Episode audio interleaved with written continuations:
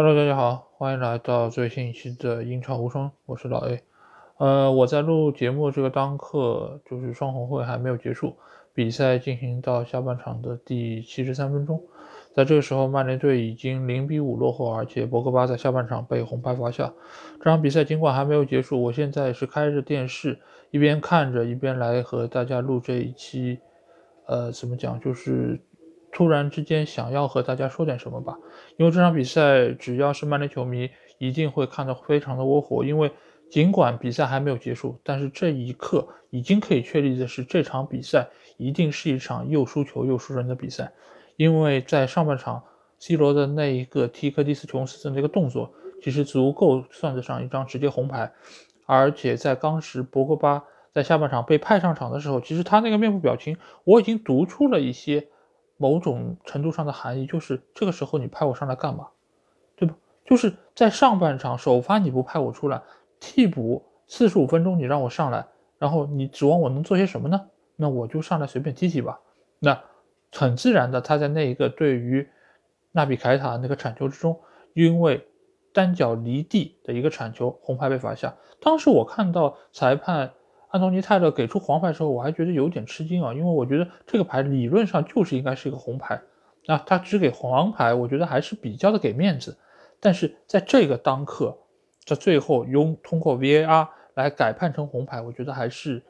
哎，怎么讲？尽管我内心上很难接受，但是我觉得这是一个比较公正的办法。但是纵观这场比赛啊，曼联队这个防守真的可以说是千疮百孔，因为你真的很难想象。让一个左边后卫卢克肖去单防对方的两个球员萨拉赫还有纳比凯塔，然后在面对这样的一个情况下，我觉得我如果是德赫亚，我是懵逼的，我是绝望的，我是不知道会怎么会有这种局面出现，真不知道就是曼联平时的训练中是不是把防守作为一个他们主要的一个训练方向啊？因为在目前这个当刻，我很难想象得出，如果是一个有计划、有体系的一个防守的存在。会有这种愚蠢的丢球出现，而且下上半场也有多次那个，比如说一脚就是呃马奎尔和卢克肖撞在一起的那一个防守动作，使得最后啊。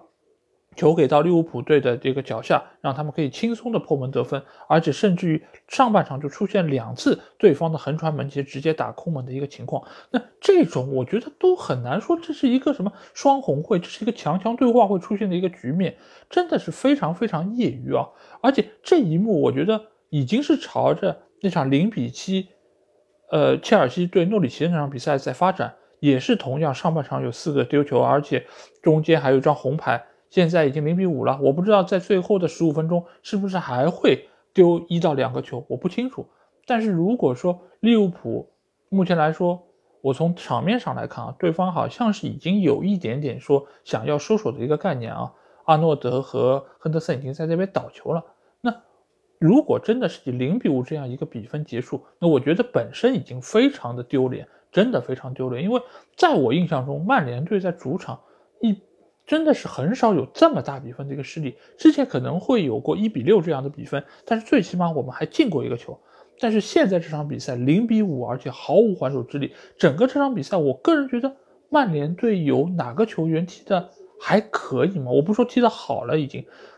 真的是还可以吗？有谁？大概是拉什福德。拉什福德有几次的前插，以及他在边路的一个跑动，确实是给我留下了一点印象。但是其他这些球员。真的是充满了失误，充满了怨气。我个人觉得，现在曼联队这些球员，他们身上已经没有那种士气，他们有的只是怨气。面对充满士气的利物浦队，他们不知道该如何是好。刚才在看台上看到爵爷的那个脸，我真觉得是太心疼了，因为这么一个老爷子，几次从鬼门关上过来的一个老人。你让他在主场，在梦剧场看着自己的球队以这样的一个方式面对自己的死敌。尽管我一直不太认同死敌这个概念，但是我觉得在老爷子心目中，利物浦一定是他的死敌。而且我觉得转播机构真的很坏，就是他们在把镜头刚切完绝之后，马上切给了达格利什，而正好当时达格利什是一个哈哈大笑的状态。这真的是太扎心了，我觉得这一刻。所有的曼联球迷真的是难以接受，而且刚才电视机构还给出了一个画面，就是在比赛进行到第六十五分钟的时候，大批的曼联球迷已经从赛场里面走出去，他们已经离场了。在比赛还有很长一段时间才结束的时候，球迷已经不愿意再面对这一切了。就这场比赛，我觉得作为我一个曼联球迷来说，可能是我看球历程以来。最让人窝火的一场曼联队的比赛，就是以往我们心目中的那一个充满激情、充满希望、永不放弃的曼联队，放到现在这个赛场上，已经一点一点的，一点痕迹都没有了。我真的不知道怎么会变成这个样子。这个所谓的气质是这么快就容易没有的吗？就容易消磨掉的吗？而且刚才镜头又给到了替补席上的桑乔。这样这样一个花了大价钱买来的球员，居然就这样坐在替补席上，用手指搓着自己的嘴唇。我相信他也不知道怎么会这样，为什么会变成这个样子。自己曾经是多特蒙德的天王，是自是整个球场上的主宰，在左左右边路都可以打得风生水起，又能传球又能射门的一个边翼球员，为什么到了梦剧场？到目前为止打了这么多轮比赛，还是零球零助攻，甚至他都不知道什么时候会打破这么一个尴尬的记录。那作为 C 罗来说，我觉得更加是如此。自己希望在自己职业生涯的最后一个阶段，可以能够画上一个圆满的句号，但是没有想到来到了这个梦开始的地方，这场比赛打的是如此窝火。他为什么会去拿球踢科蒂琼斯？他不是一个这么暴力的人，他他只是一个很渴望胜利的人，在这样一个当口，他觉得比赛踢成这样一个形式是他不能接受的，所以他会努力的去拼抢任何一个球，只是这个时候他的力气用错了方向。我觉得这场比赛没有任何一个曼联队的球员可以昂着头离开球队，离开球场，面对球迷。我觉得这场比赛胜利者只有一个，只有利物浦队。在老特拉福德这样一个曼联球迷心中的一个圣地，对方是打得更好的一方，而且是获得完胜的一方，不管是在球场内还是在人品上，所以我觉得这场比赛真的已经让我觉得难以接受。我也不知道最后十分钟还会发生什么。目前来看，利物浦队仍然在一次又一次的发动着他们的攻势，而曼联队似乎在少了一个人的情况下。他们也不知道该如何面对这一切。所有的球员，他们踢得都很累，他们也踢得很卖力。但是，当你的战术体系发生严重问题的时候，球员的所有努力都将化为乌有。这场比赛少有的索尔斯克亚从教练席上下来，走到了场边，但是我也没有看到他对于整个球队有哪一些指导，他只是木然的坐站在那边，挠着头，插着手。所有的曼联的那些助教，或倚在座位上，或者是站着，但是他们的整个神情都是木然的。我相信在那一刻，曼联球迷也好，或者这些教练组也好，他们都希望时间可以快点过去，比赛能够快点结束。为什么这难熬的比赛还在进行？唉，到这一时这一刻，我也不知道场上的球员他们是不是也在承受着煎熬。看台上。可怜的小球迷拖着拖着下巴看着这一切，可能对他来说，这样的场面真的是从来没见过。但是其实他只要问一下他的父亲、他的爷爷，他也会发现，他们也从来没有见过这样的一个场面。唉，真希望曼联可以进一个呀！刚才卡瓦尼的一个射门打中了横梁，这个真的可能是这场比赛曼联队最接近进球的一个机会了吧。不过这个球好像也最终是被判越位了，所以，哎，